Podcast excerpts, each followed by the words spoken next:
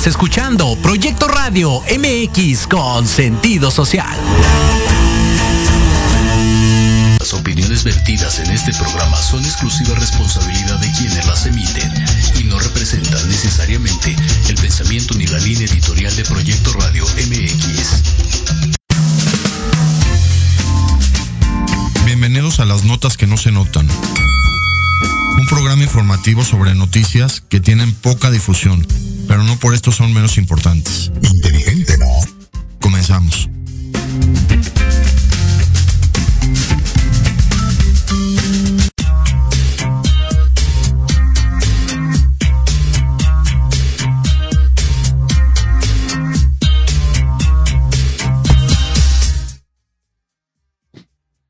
Buenos días, hoy lunes 27 de junio del 2022. Notas muy interesantes de esta semana. Empezar con una noticia que me llamó mucho la atención de los países que más inflación están teniendo con esta recesión mundial y con este problema a raíz de la pandemia, de la guerra de Ucrania y de todo lo que, lo que están inventando es Canadá. Que Canadá tiene una de las inflaciones más severas en los últimos 40 años. Desde 1983 no habían tenido una inflación tan elevada, ahora del 7.7%, una elevación de los precios de, de los productos en general. Están comentando que es por el aumento en el precio de gasolina. Esto resulta muy controversial porque Canadá es uno de los países que siempre ha tenido muy buena distribución de gasolina de Estados Unidos. Porque Canadá sabemos que no es un país petrolero formalmente como, como México, donde, se obtiene el petróleo y donde se refina la gasolina.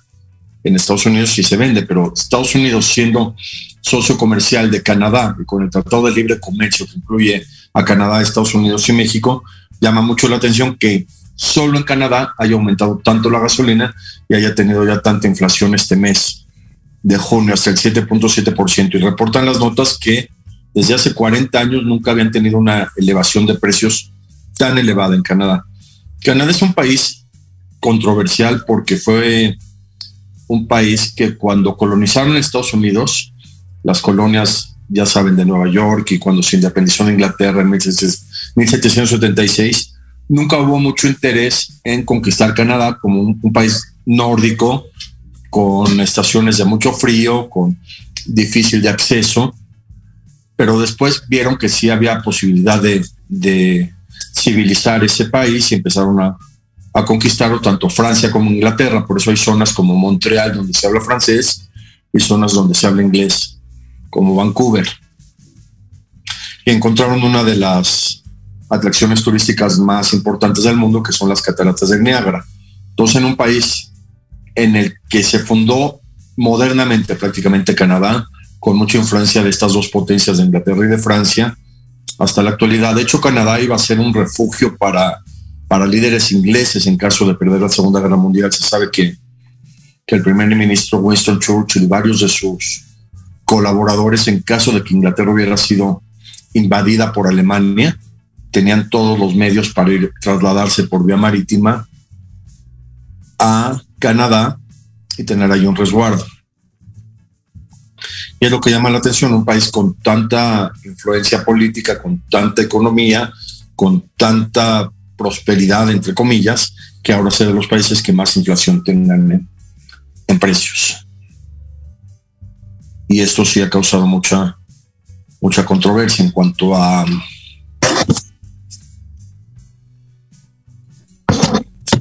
en cuanto a esta nota de, de Canadá como de uno de los países con más inflación del mundo.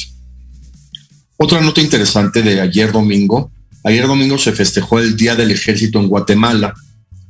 Guatemala, este país que, que siempre ha generado controversia. Guatemala era parte de México. Finalmente se independizó como país independiente. Es la cuna de uno de los compositores más intelectuales en la actualidad de Ricardo Arjona. Digan lo que digan, es criticado, pero finalmente es uno de los compositores de habla hispana más prolíficos en cuanto a composiciones. Y Guatemala es un país muy interesante, se independizó de México como país independiente, con conflictos, incluso conflictos bélicos, pero finalmente se, se independizó. Es muy interesante esta historia que les voy a comentar de, de Guatemala, porque en 1948, cuando se iba a independizar el Estado de Israel, de Inglaterra, el Estado de Israel formalmente se independizó en mayo de 1948, pues necesitaban votos en la ONU, en la Organización de, la Nación, de las Naciones Unidas, para poderse consolidar como país independiente. Entonces, hubo algún acuerdo con los países de Latinoamérica para que votaran a favor de la independencia de Israel. Esto lo, realizó una mujer muy interesante en cuanto a, a la política que se llamaba Golda Meir. Y Golda Meir habló con muchos empresarios de Estados Unidos que tenían negocios en Latinoamérica y les pidieron que los países de Latinoamérica votaran a favor de Israel para que Israel tuviera los suficientes votos para consolidarse como nación. Y uno de los primeros países que aceptó votar a favor de Israel fue Guatemala. Israel, como país, siempre quedó muy agradecido con Guatemala. Esto yo lo supe por un amigo de Guatemala que vino a México a, estudiar. Y alguna vez me comentó que, que Israel siempre apoyó al ejército de Guatemala para que tuviera una buena preparación y una buena plusvalía. El ejército de Guatemala con apoyo de, de logística del ejército de Israel. Y ahora llama la atención que el, que el 26 de junio, día del ejército, pues sea un ejército, si ven las imágenes de las notas, un ejército bastante bien organizado, moderno, con cuestiones de, de armamento modernas, esto en, en Guatemala. Y todo fue por esta aceptación de, de la formación del Estado de Israel. Es muy interesante que México se abstuvo, México se abstuvo en la votación. Claro que sabía México en 1948 que, que Israel ya tenía los votos suficientes para poderse consolidar como nación, entonces prefirió quedarse en abstención México por cuestiones de negociación de petróleo con los países árabes, con Estados Unidos. Hubo ahí un, un teje y maneje muy interesante de, México. Pero México ya sabía que si se iba independizar Israel. México apoyó la formación del Estado de Israel, aunque prefirió en la ONU, por cuestiones políticas y económicas, abstenerse en mayo de 1948. Otra nota que me gusta buscar en la semana sobre obras de arte y subastas. Encontré una nota que la obra de arte más cara subastada en la historia es un cuadro de Leonardo da Vinci que se llama Salvador Mundi o El Salvador del Mundo del año 1500 aproximadamente que se vendió en 400 millones de dólares en el 2017 en la casa Christie's de subastas de, obras de arte. Llama la atención que solo se han recuperado aproximadamente 20 obras de, de Leonardo da Vinci de pinturas, de pinturas que él hizo clásicas de, al óleo. Y una de ellas, entre ellas está claro, la última cena, entre ellas está la Mona Lisa, y una de ellas, Salvador Mundi, es la obra de, de, de arte más cara subastada recientemente o en, o en, en las últimas subastas. Yo pensaba que sería alguna de Van Gogh. Los girasoles de Van Gogh también creo que es una obra que se ha vendido muy cara, pero esta de Leonardo da Vinci, 400 millones de dólares, un cuadro al óleo pintado por este gran genio del Renacimiento, Leonardo da Vinci, que finalmente muchas de sus obras se perdieron porque cuando falleció querían que no trascendiera tanto, pero claro que trascendió. Una de sus obras es la más vendida, la más cara vendida de la historia.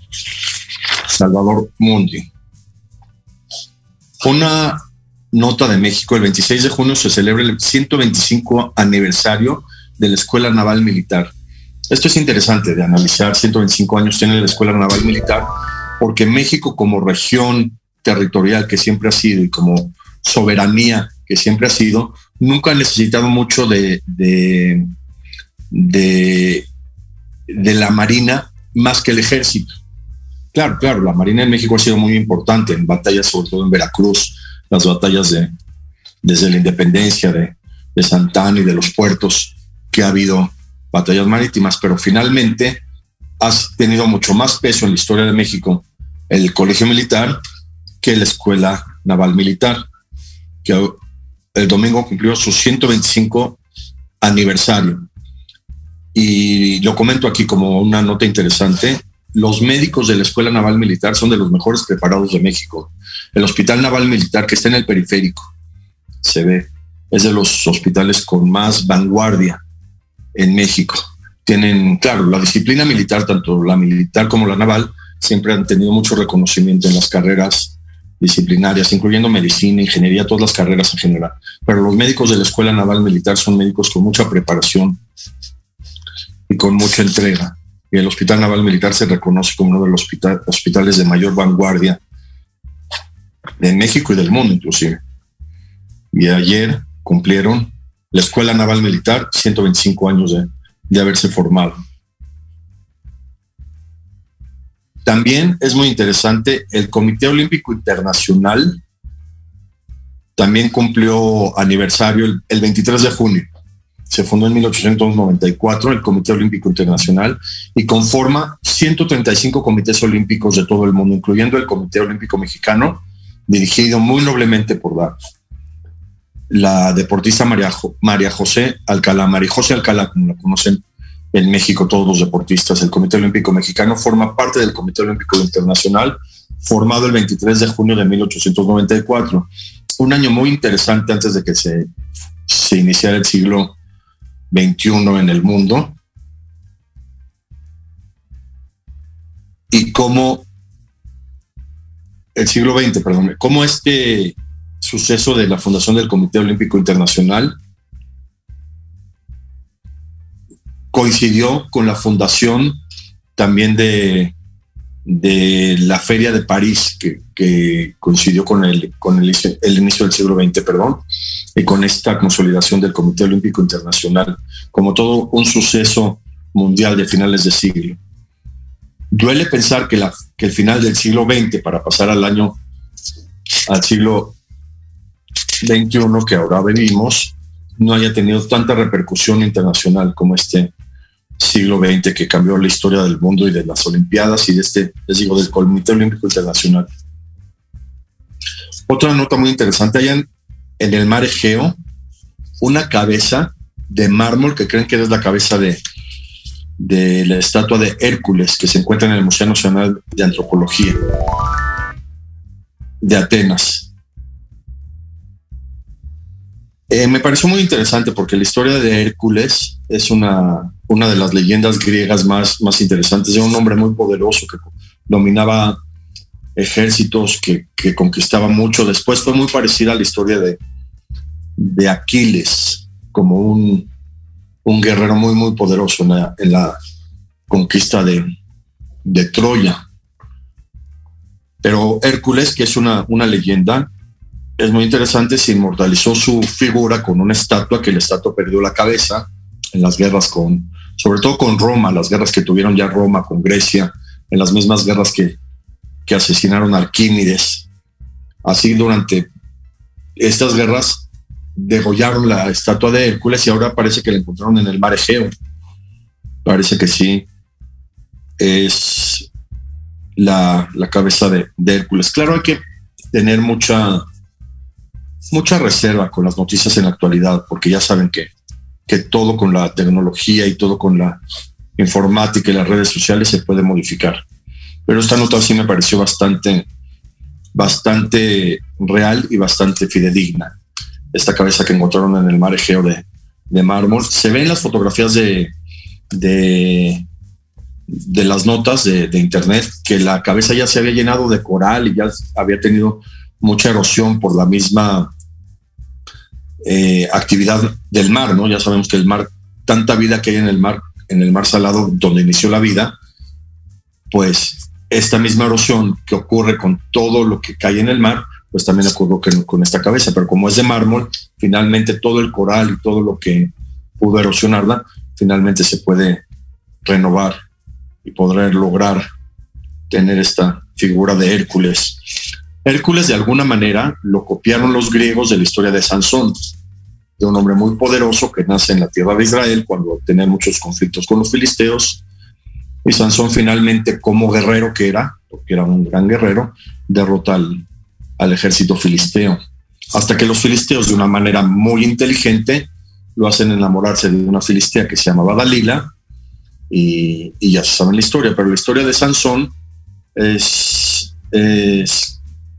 la base para haber hecho en Grecia la historia de Hércules. Así hay muchas historias de, de Grecia que, que copiaban de historias de la Biblia, como esta de Hércules. Y otra nota muy interesante también, la UNAM, el Instituto de Ciencias del Mar y Limnología de la, de la UNAM, hizo un cálculo en cuanto al análisis de plásticos que hay en el mar, que para el año 2050 habría 25 mil millones de toneladas de plásticos en el mar. Esto es muy, muy preocupante porque todo el plástico que llega al mar, todos sabemos que el plástico no se, no se degrada en el mar, por más que el mar tenga todas las sustancias para erosionar como la cabeza de Hércules, el plástico no, y el plástico se, se va acumulando, se va acumulando, se va acumulando y genera muchísimos problemas en el mar. Esto es, un cálculo de la UNAM, el Instituto de Ciencias del Mar y Limnología, que es la ciencia que estudia los océanos, el comportamiento del mar.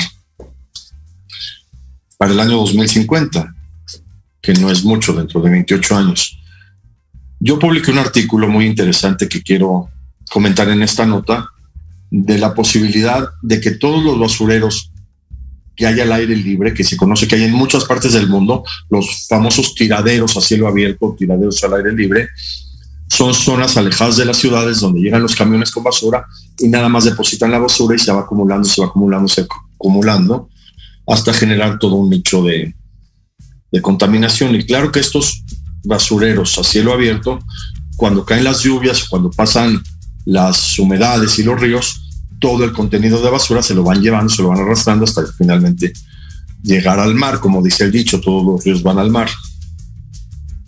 Y lo que propongo en este artículo de una manera racional es que entierren toda esa basura, que no la dejen a cielo abierto, que de alguna manera la entierren para que se erosione en tierra y no llegue al mar. Y esta nota pues llama mucho la atención. Los que la busquen de, del Instituto de Ciencias del Mar de la UNAM, ¿cómo hicieron este cálculo? 25 mil millones de toneladas habría de plásticos en el mar para el año 2050. Con cálculos, claro, muy, muy tecnológicos que se hacen en la actualidad con todos los sistemas computacionales y magos que hay en la UNAM para calcular cómo ha ido creciendo la contaminación de plásticos en el mar para poder este, hacer este cálculo para el año 2050, que prácticamente está a la vuelta del esquina.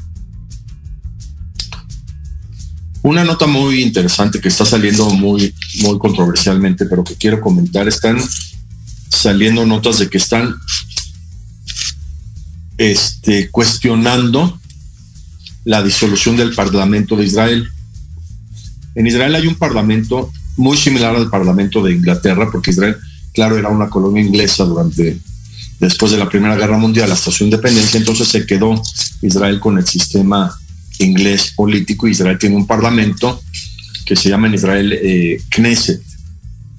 Y ahora por tantas controversias que ha habido, sobre todo en las últimas elecciones, la reelección del primer ministro Benjamin Netanyahu y los partidos que hay en Israel, que nadie los entiende. Los partidos de Israel no son tan clásicos de izquierda y derecha como en otros países del mundo. En Israel hay mucha diversidad de opiniones políticas, siempre ha habido mucha diversidad. Inclusive Israel llama la atención que su primer primer ministro, el que fundó la tierra de Israel, David Ben Gurión, lo hicieron renunciar como primer ministro en algún momento por, por cuestiones políticas. Y ahora parece que, el, que están tratando de disolver el Parlamento de Israel para tener un sistema democrático diferente solo con poder ejecutivo. Esto lo están haciendo en Israel de una manera controversial, les digo, porque los 74 años que lleva Israel como país han tenido un parlamento que es el que decide las cuestiones del Ejecutivo por medio de votaciones y por medio de, de, un parlamento, que el parlamento es similar, similar a México al Congreso de la Unión, pero no, no necesariamente. El Congreso de la Unión en México es mucho mejor organizado constitucionalmente porque el Congreso está dividido en dos cámaras, Cámara de Diputados y Cámara de Senadores, cada uno con sus funciones, pero para que las leyes se aprueben tiene que pasar por las dos cámaras. por eso se llama la Cámara Baja de Diputados, la Cámara Alta de, de Senadores, y en México este sistema legislativo es mucho más eficiente que un solo parlamento, donde toman decisiones por votación y muchas veces son decisiones que no benefician al poder ejecutivo, que es el primer ministro en Israel. En Israel también hay una figura de, de presidente, tiene una figura de presidente y de primer ministro. Lo que quiso hacer Israel para compararse con, con Inglaterra, la figura del rey en Inglaterra o de la reina, que ha sido reina desde Victoria, Isabel I, Isabel II, la imagen monárquica en Israel, para tener un puesto parlamentario nada más diplomático, que no tomara decisiones políticas, han tenido presidentes. Y interesante desde un punto de vista histórico, al primero que, que invitaron para ser el primer presidente, presidente de Israel fue Albert Einstein. Einstein, que ya era premio Nobel de, de física, Einstein, el gran genio que desarrolló la teoría del efecto fotoeléctrico y la teoría de la relatividad con el que pudieron acelerar los átomos de, de uranio y hacer las bombas atómicas. Einstein le propusieron en 1948 que si quería ser presidente de Israel, que nada más era un puesto honorario, le dijeron a Albert Einstein, pero él, se negó. Él dijo que no, no sabía de política, se quería vivir en Estados Unidos, falleció en 1955 y no, no quiso participar en la política de Israel, a pesar de que era un puesto prácticamente honorario. Y llamaron entonces, si Einstein no quiso, querían un científico parecido, llamaron a Chaim Weizmann, un científico químico de muy alto nivel. Hay una, un análisis de fermentación que se llama la, la fermentación de Weizmann, que él realizó. Weizmann hizo muchos estudios en Inglaterra. Después de la Primera Guerra Mundial se fue a vivir a Palestina, lo que era en esa época Palestina, y ahí formó un instituto de ciencias. Ahí lo fundó el Instituto de Ciencias Chaim Weizmann, que hasta en la actualidad existe un instituto muy, muy relevante en cuanto a aportaciones científicas. De hecho, hubo un premio Nobel de Química, creo que en 2011, de una maestra del Instituto Weizmann, recientemente. Y Weizmann, como científico que Israel quería tener esa figura, pues fue el primer ministro de, perdón, el primer presidente de Israel, el primer primer ministro fue David Ben Gurion. Llama la atención que Weizmann usaba barba igual que Trotsky, barba de candado, tenían algún parecido por la barba.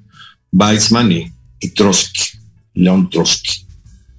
Y Weizmann pues fue invitado y fue el primer presidente de Israel y hasta ahora tenían esa conformación de primer ministro, presidente, que es una figura más bien eh, diplomática y no política, y el primer ministro que tiene que basar sus decisiones en lo que dice el Parlamento.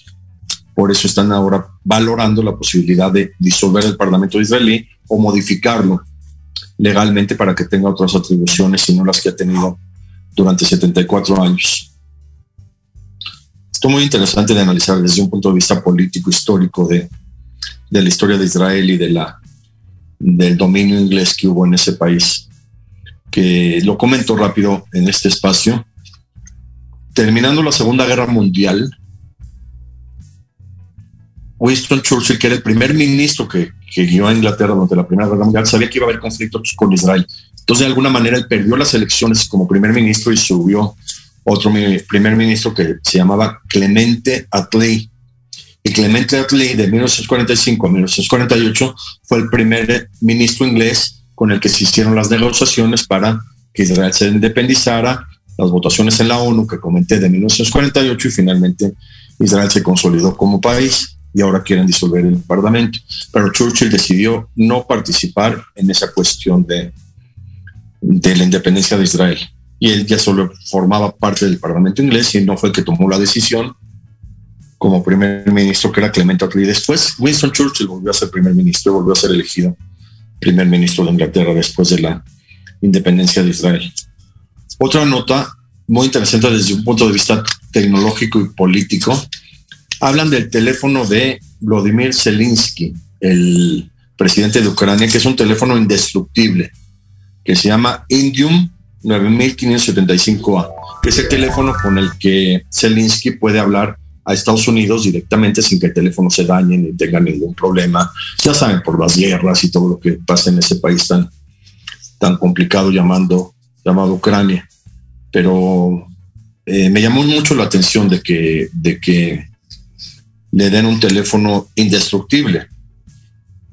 Pues si existe un teléfono indestructible, lo deberían de comercializar para que más personas lo puedan comprar, porque sí duele mucho cuando tienes tu, tu teléfono celular, se cae, se empieza a dañar y empieza a fallar, tienes que comprar otro, pero ya si ya compraste el 7, ya tienes que comprar el 16 y ya sale mucho más caro y con funciones que a veces los de mi generación no entendemos y pues tener un teléfono indestructible sería fantástico desde un punto de vista económico y de y progresista. Ya tienes tu teléfono indestructible, ya te dura para toda la vida, como el de Zelinsky.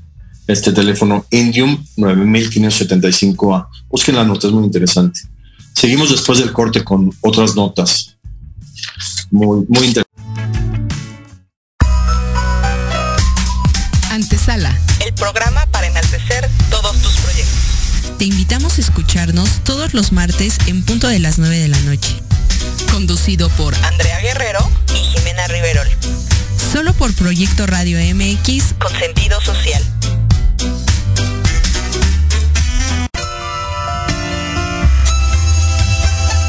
Libreando. Un espacio pensado para fomentar la lectura, conocerte mejor, transformar, aclarar tus creencias, acciones, emociones y actitudes desde un punto de vista autocrítico. Conducido por Ivonne Barrera y Eric Domínguez. Acompáñanos cada lunes a partir de las 4 de la tarde por Proyecto Radio MX, con sentido social.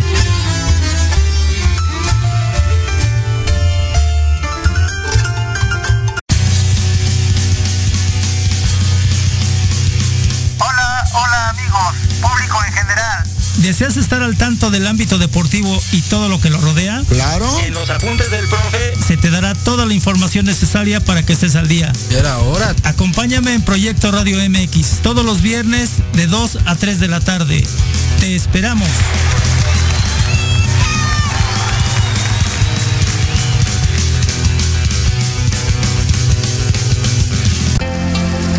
Hola, ¿qué tal?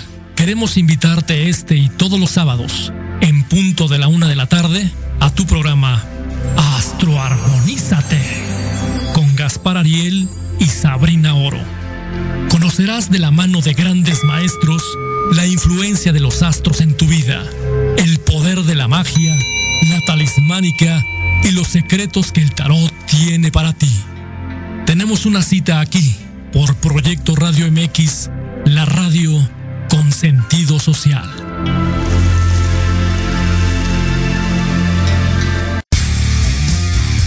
Raíces fuertes como su fijación, crema para peinar Huella How. Con gran durabilidad en tu peinado diario. No deja residuos ni deja grasoso tu cabello. Con cuatro aromas legendarios. Coco, kiwi, frutos rojos y mate. Lucirás espectacular y fresco. De venta en Barber Corner Store. Manzanares número 1, esquina con calle de Roldán, Cuauhtémoc, Ciudad de México. Facebook Barber Corner by Daily. O al teléfono 55 64 20 74 34. Huella How. Así. La vida me guardaba una sorpresa. Mi mundo se caía a pedazos y siempre estuviste tú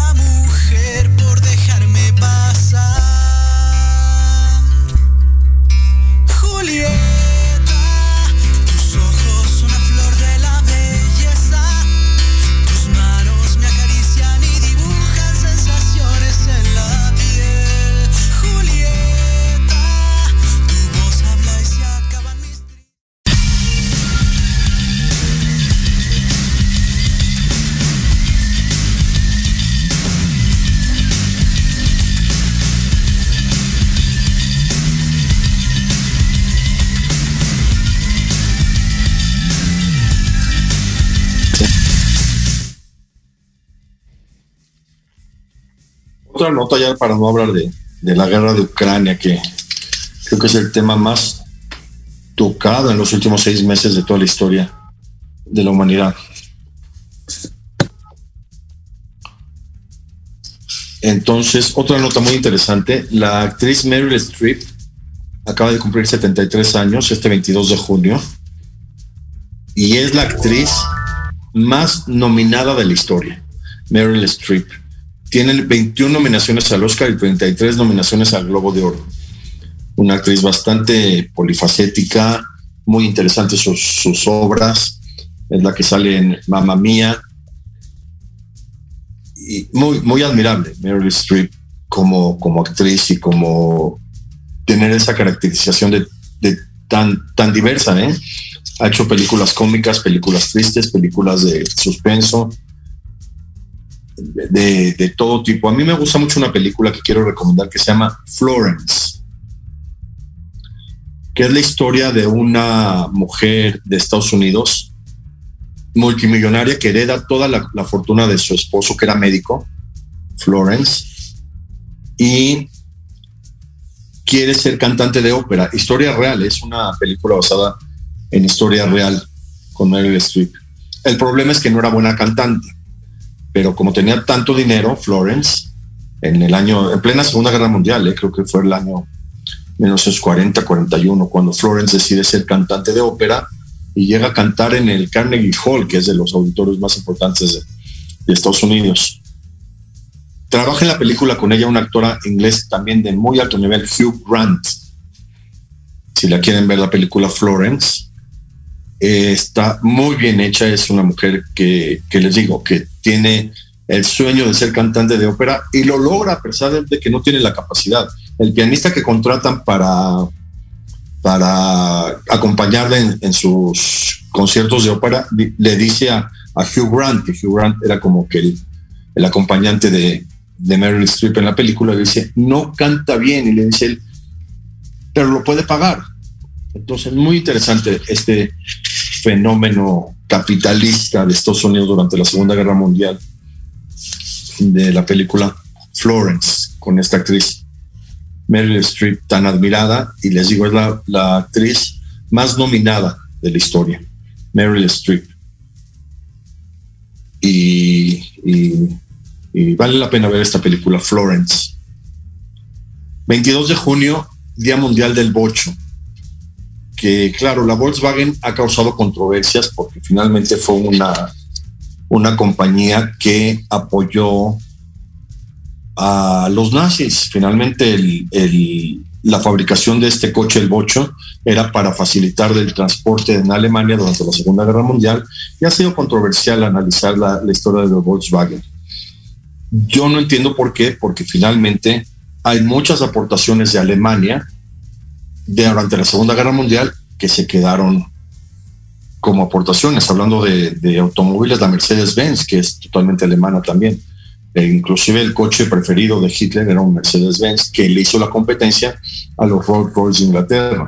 La marca Hugo Boss, Hugo Boss era el, el sastre de, de Hitler, entonces yo no sé por qué Volkswagen causó controversia en México, pero finalmente analizar que este coche, el, el bocho que llegó a México en 1960-61, eh, cambió la historia de México. ¿Cuánta gente no tuvo un bocho? ¿Cuántos taxis no había de bochos en los 70s, 80s hasta ahorita?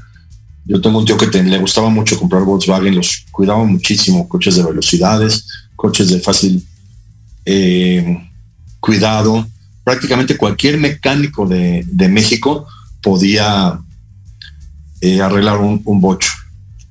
Y, y, por ejemplo, mi papá tuvo un coche de Volkswagen, coche muy bonito, que tenía el, el, el, mismo motor que el bocho que se llamaba Brasilia, coche Brasilia. Yo le tengo mucho cariño porque en ese coche yo aprendí a manejar un coche de velocidades que también eran coches que prácticamente cualquier mecánico y en cualquier taller se podían arreglar. Estos Volkswagen no es como ahora que compras un coche y tiene que ir a las agencias y computadoras y análisis. Los bochos, los Volkswagen, prácticamente cualquier mecánico los podía arreglar y decían, decían que el bocho si se le rompía la banda, le podían poner una media de mujer de mientras y podía seguir caminando.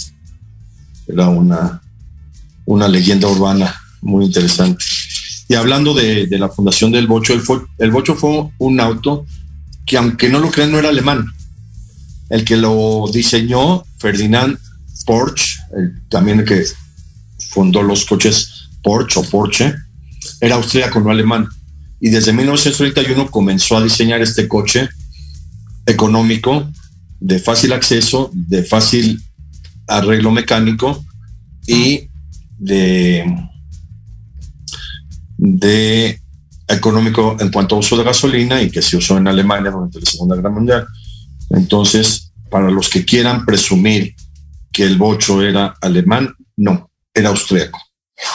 Eh, bueno, que el, el, que lo diseñó era austriaco. Bueno, el mismo Hitler era austriaco también.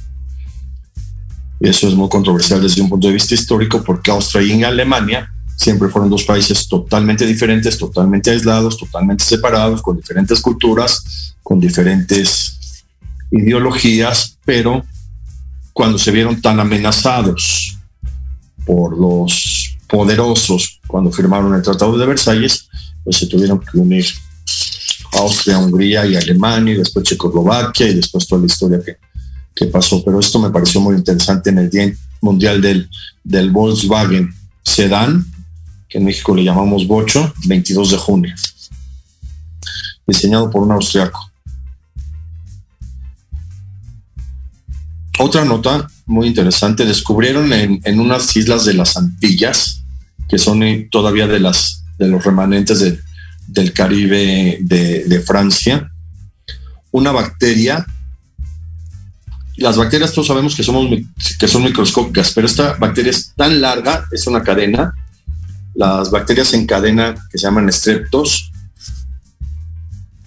de hasta de un centímetro. Entonces es una bacteria que aunque sea muy delgada, se alcanza a ver con simple vista. Es la bacteria más grande que se ha descubierto hasta la actualidad. Les digo, las, las descubrieron en esta isla de las Antillas que se llama de Guadalupe, aunque hay una isla de Guadalupe que pertenece a México, pero esta zona del, del Caribe descubrieron esta bacteria que le llamaron Tiomar, Tiomargarita magnífica, una bacteria de un centímetro de largo que se alcanza a ver a simple vista. Les digo, súper delgada. Las bacterias todos sabemos que son microscópicas. Las bacterias son este, seres vivos sin núcleo. No tienen núcleo. Estas bacterias son, son muy arcaicas. Se llaman procariontes las, células que no tienen núcleo. Y esta bacteria que acaban de descubrir en estas islas de las Antillas, Teomargarita magnífica, una, una nota bastante interesante. Hay muchas fotografías de esta bacteria, cómo se ve como bacilos, bacilos unidos, unidos, unidos, ha formado una bacteria como un gusano. Muy interesante. Al parecer no es una bacteria patógena, no es una bacteria que causa enfermedades pero siempre hay que tenerle respeto a las bacterias cuando las descubren y cuando, cuando las conocen con sus características físicas y sus características morfológicas, como esta bacteria que se ve a simple vista. Es un descubrimiento bastante, bastante interesante. Margarita magnífica. Comentar que hay una bacteria, hablando de bacterias, que es muy noble, que se llama Escherichia coli, que esta bacteria la comenzaron a, a producir en masa en fermentadoras para que crezca muchísimo, muchísimo, muchísimo. Y esta bacteria le han introducido genes humanos para que produzca eh, proteínas humanas. Y esta bacteria que se llama Escherichia coli, un mexicano, el doctor Bolívar Zapata, que tengo el orgullo de conocer, doctor Francisco Bolívar Zapata, en los 80 le introdujo esta bacteria un gen que le llamó el PBR 322, se van numerando los genes. Y en esta bacteria, al introducirse el gen, la bacteria empezó a producir insulina, insulina humana. Entonces ponían a crecer a la bacteria en fermentadores gigantes, gigantes. Se multiplicaban cientos de miles de millones de bacterias. Después separaban la insulina de las bacterias. Las bacterias pues ya se podían desechar. Y así se obtiene la insulina humana gracias a un mexicano, el doctor Bolívar Zapata. Y y esta industrialización de las bacterias ha sido muy importante porque esto se esto se llama ingeniería genética. Y ahora con esta nueva bacteria que descubrieron, tan grande y con tantas características, digo, una bacteria tan grande debe tener mucho más metabolismo, mucho más energía que producir, mucho más capacidad de a lo mejor poder hacer ingeniería genética. Y pues parece una nota bastante, bastante productiva desde un punto de vista científico, esta bacteria que descubrieron en Francia. La nota apareció en la revista Science, que es una de las revistas más importantes en la actualidad. Las revistas Science y Nature son las que más tienen aportaciones científicas. De hecho, en la revista Nature es donde se publicó el descubrimiento del DNA por los doctores Watson y Crick. Y, las, dos, las dos revistas que han ido a la par siempre en cuanto a descubrimientos, Nature y Science, en esta revista Science se publicó esta bacteria que acaban de descubrir, un hecho bastante importante para la ciencia y para el futuro de la humanidad, a ver qué, qué pasa con esta bacteria y, con, y luego empiezan a descubrir otras bacterias de la misma familia que no habían descubierto y así pasa con, con los descubrimientos de las bacterias. Antes les ponían a las bacterias los nombres de los que las descubrían. Entonces muchas bacterias tienen nombre, por ejemplo, el señor Esker, el que descubrió la Escherichia, un señor Salmon descubrió la salmonella. Un Pasteur descubrió una bacteria que le llamó Pasteurella, que después parece que, que el que la había descrito antes era Yersin, entonces llamó la, bacteria Yersinia. La bacteria que descubrió Koch se llamó Cochiella y otra de las bacterias es el bacilo de Koch, que es el bacilo de la tuberculosis. Y antes así, un señor de apellido Shiga descubrió la bacteria Shigella. Y así, así le empezaban a poner a las bacterias los nombres de los que las descubrían en esa época de, de finales del siglo XIX, principios del siglo XX, hasta que después comenzaron a tratar de ponerle a las bacterias nombres que parecieran con su estructura. Por eso una bacteria que parecía como, como que vibraba le llamaron vibrio, que es la bacteria que produce el cólera, vibrio cólera. Ya ese es un nombre en base a su, a su forma, a su morfología o otra bacteria que parecía como una hélice le llamaron Helicobacter, que es la bacteria que produce acidez en el estómago, Helicobacter pylori, y esta bacteria ya le llamaron Margarita. A lo mejor por alguna cuestión local, Margarita magnífica. Ya decía ella cómo nombran las bacterias en la actualidad. Una nota política, pero que me parece interesante de, de comentar. Ya acaban de exculpar al rey Carlos Juan Carlos I de, España, que fue un proceso, yo me acuerdo, años, años de que lo acusaron de, corrupción o de negocios, de repente por ahí salió que fue a África a cazar un elefante, el rey Juan Carlos I, eh, de España, y, lo han criticado, el esposo de la reina Sofía. Es muy interesante los que les gusta la, la historia de, la realeza, ver cómo se han casado de Europa, de todos los, países de Europa se van casando, casando, casando para ir formando reinos, ir logrando así una, una monarquía en toda Europa. Por ejemplo, se sabe que, el rey de, Alemania era primo del zar Nicolás II. Entonces el zar Nicolás II en Rusia durante la Primera Guerra Mundial no quería atacar a Alemania porque el rey era su primo. Entonces es muy, interesante. La reina Sofía también tiene ascendencia de, de, Inglaterra y de otras zonas, no sé bien, pero lo importante de este tema es que como al rey de España le hacen un proceso jurídico de tantos años, de tanto desgaste, de tantas notas eh, que han salido sobre, sobre su, su juicio y los fiscales y todo, pero ya, al parecer ya lo exculparon. Ya dijeron que no tenía ningún problema legal por lo que se le acusó. Quiero comentar en esta nota que el rey Juan Carlos I para España es el rey más democrático que ha existido en toda la historia de la realeza del mundo. El rey Juan Carlos I es el que logró terminar con el régimen de, Franco, de Francisco Franco, que duró prácticamente desde la Guerra Civil Española hasta 1970-72, que, que, que, Franco ya tuvo que dejar el poder por, por edad. Franco es de los dictadores más controversiales de la historia, porque durante la Segunda Guerra Mundial salió con Hitler al terminar la Segunda Guerra Mundial en 1945, hace las paces con Inglaterra de una manera muy diplomática. Fue muy interesante Francisco Franco al comunicarse con Churchill y decirle mejor llevamos la fiesta en paz y España la dejamos en paz, pero finalmente Franco generó una dictadura de izquierda de muy difícil entendimiento y más para estos minutos que quedan en el programa.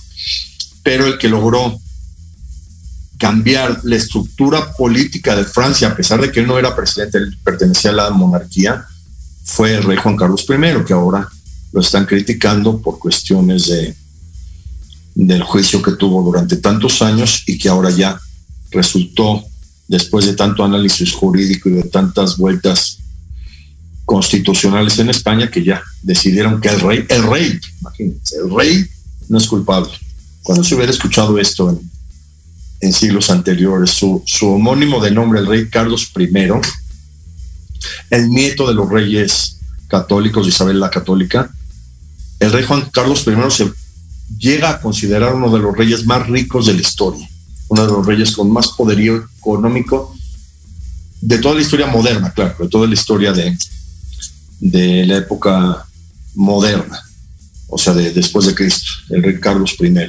Porque claro, antes en la, en antigüedad hubo reyes con muchísimo poderío económico, incluyendo a, al rey Salomón, al rey Nabucodonosor, desde mucho antes, desde Mesopotamia, el rey Nimrod, decían que tenía muchísimas riquezas, pero de la época moderna,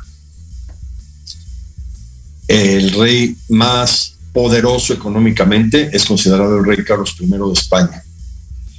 Y ahora, el rey Juan Carlos I tuvo que pasar por un proceso jurídico que se enteró todo el mundo y que le dieron tantas vueltas y que tanto conflicto existencial generó que hayan que se hayan atrevido a juzgar a un rey. Bueno, así es la época moderna y así es la humanidad y así cambia todo, a pesar de que sea el rey que cambió la mentalidad de España después de Franco. Y otra nota que quiero comentar en este programa, desde un punto de vista de análisis psicológico, lo quiero aclarar desde el principio porque yo no entro en controversias políticas y mucho menos con este tema tan delicado que ha sido que en Estados Unidos la Suprema Corte de Justicia acaba de volver a prohibir el aborto como constitucionalidad de todo Estados Unidos. Y claro, la idea es que de la Suprema Corte de Justicia de Estados Unidos de que ya le den autonomía a cada estado para tomar la decisión sobre la legislación del, del aborto.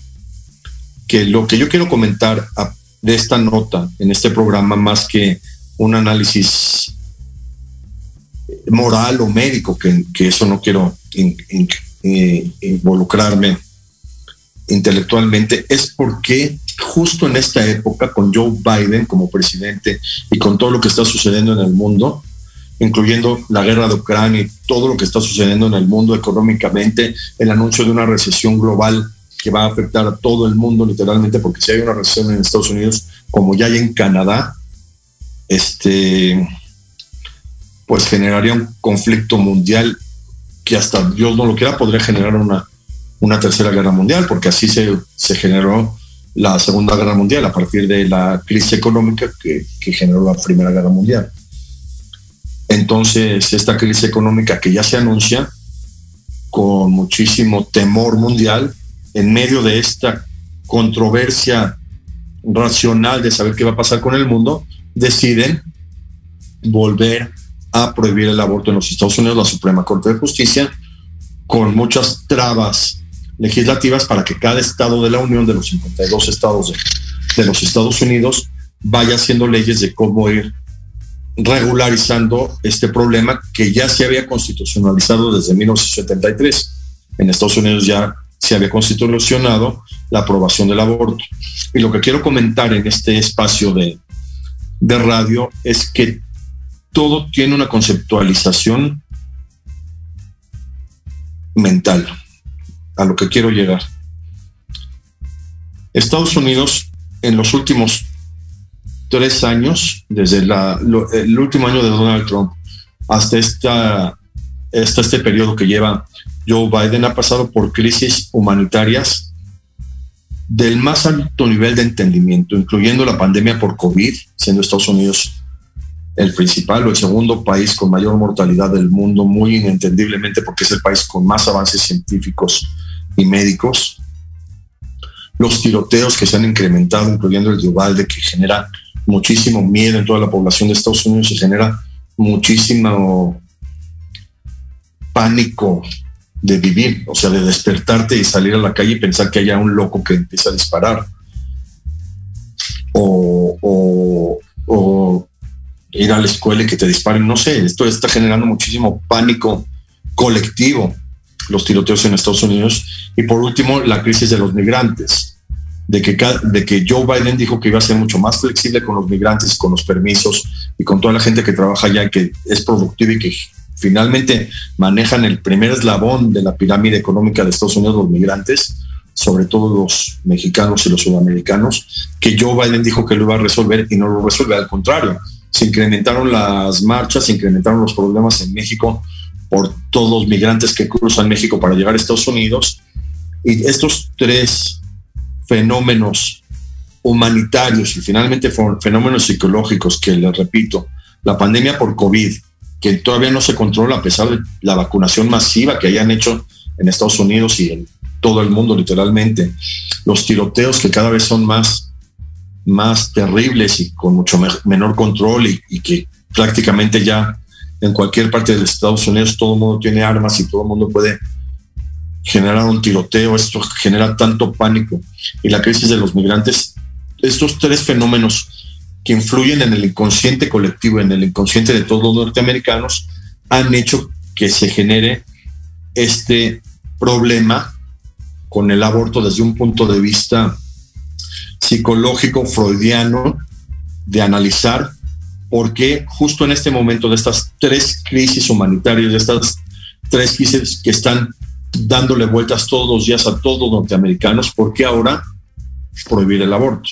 De alguna manera están tratando de decir, tenemos que resolver humanitariamente tantas personas que murieron por COVID y que nos sigue causando estragos el, el COVID, tantas personas que han muerto por, por tiroteos, desde de Las Vegas, me acuerdo, estando el presidente Donald Trump, un tipo desde un hotel empezó a disparar hacia la calle de Las Vegas, del hotel Mandala, y esto sí fue muy, muy controversial, porque cómo metió armas a un hotel con una de las seguridades más grandes del mundo, los hoteles de Las Vegas tienen seguridad de impresionante.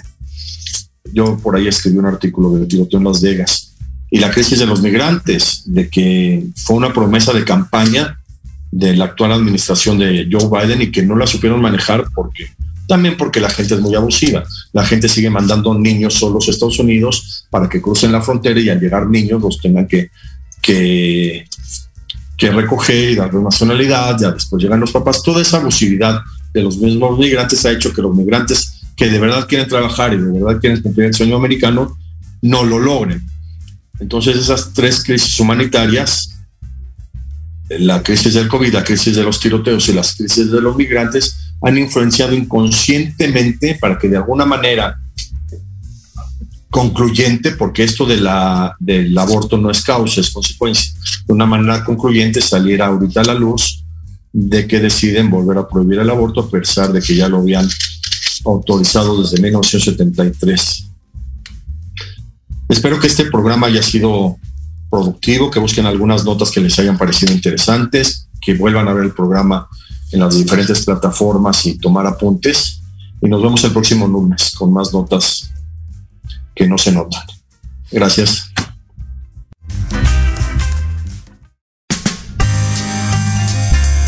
Gracias por su atención. Espero haber enriquecido sus conocimientos y su cultura con estas notas. Espero que os haya iluminado. Los espero el próximo lunes en Las Notas que no se notan.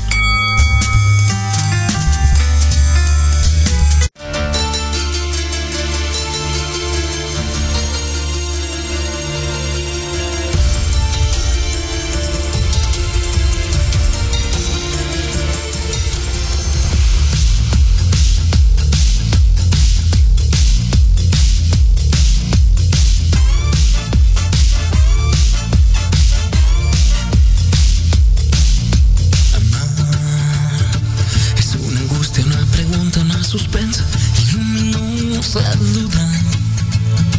Es un querer saber todo lo tuyo y a la vez un temor de al fin saberlo. Amar es no dormir cuando en mi lecho sueñas en mis brazos que te ciñen. Y odiar el sueño que bajo tu frente, acaso en otros brazos te